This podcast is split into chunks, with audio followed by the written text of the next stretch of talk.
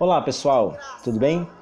Eu sou o professor Jodielson, pedagogo, mestrando em Tecnologias Aplicadas à Educação é, pela Universidade do Estado da Bahia, Campus 1, Salvador. Bem, sou também podcaster do, do Fala Pedagogia, tenho um blog sobre pedagogia digital.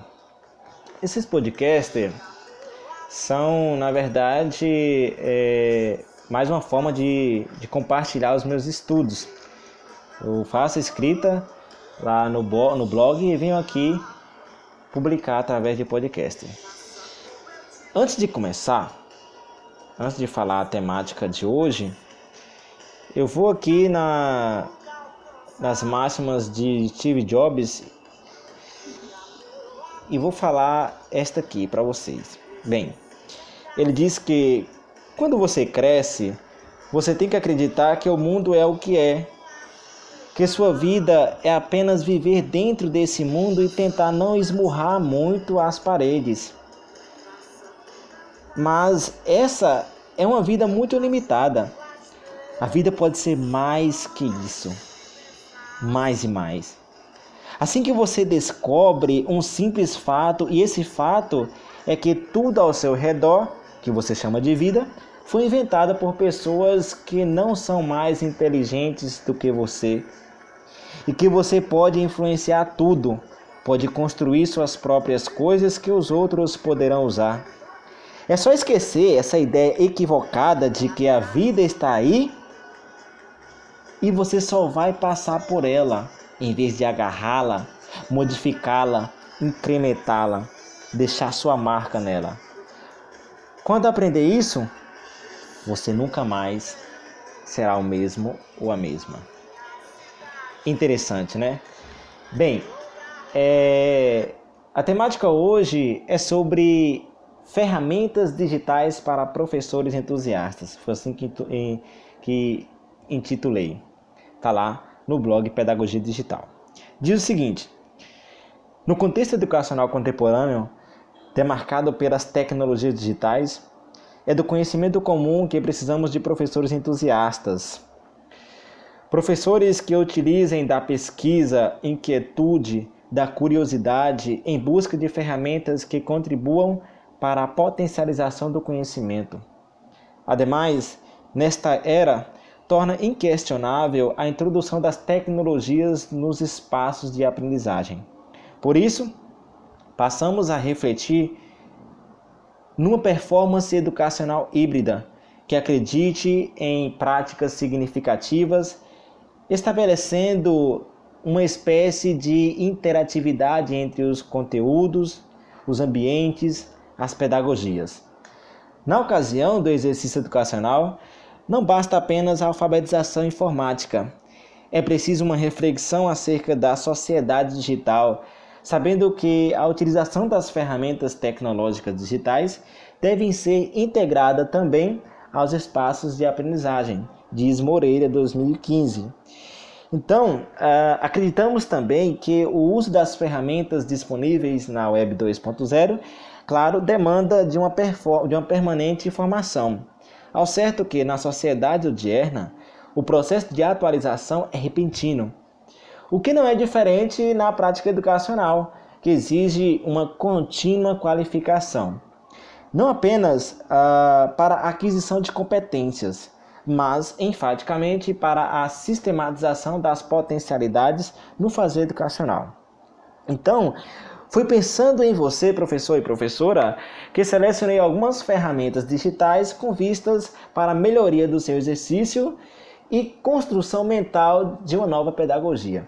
Se liguem, antes de qualquer aula inovadora com o uso de ferramentas da Web 2.0, é importante, anote aí, não ter medo de inovar, conhecer os programas, o que se pretende com esses softwares, selecionar cautelosamente os programas, ser flexível, adequar-se para os efeitos dos propósitos de sua belíssima aula. Quanto às ferramentas, eu vou uh, falar é, dita forma que está é, escrito, tá? É, primeiro, Mentimeter. Mentimeter é uma ferramenta genial. Essa ferramenta é uma incrementação do PowerPoint, do Prezi. Bem, o diferencial é a possibilidade interativa síncrona ou assíncrona. É muito utilizada para formular ideias coletivas, processo de votação, coleta de informações para uma determinada pesquisa, o envolvimento de um público numa dada apresentação, numa palestra, numa aula. Podemos utilizá-lo é, numa formação pedagógica, por exemplo, para, e eu também para outras muitas ideias. Depende de sua proposta. O outro é o Tricider, tá? O Tricider também é uma ferramenta legal. É, é, serve para coleta de, de ideias para uma votação no intuito de eleger a melhor ou compartilhar as melhores ideias. Imagine que tem um problema, então a gente vai utilizar de coletar ideias para saber qual ideia é melhor. Serve para levantamento de assuntos já debatido. Excelente para organizar os conteúdos trabalhados numa dada aula, minerar problemas e buscar soluções. Pode ir além dessas serventia. O que vai nos dizer melhor é a sua proposta, professor. Tem também o VOC. O VOC é uma ferramenta muito dinâmica e por isso exige um bom planejamento, tempo, conteúdos e muito mais. Esse recurso permite criar personagem animado e se expressa por meio de texto, voz em tempo real. Tem também o Planboard. O Planboard é uma ferramenta legal e dinâmica.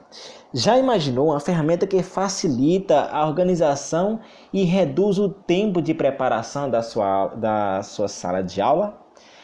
Esta é uma ferramenta acessível de qualquer lugar.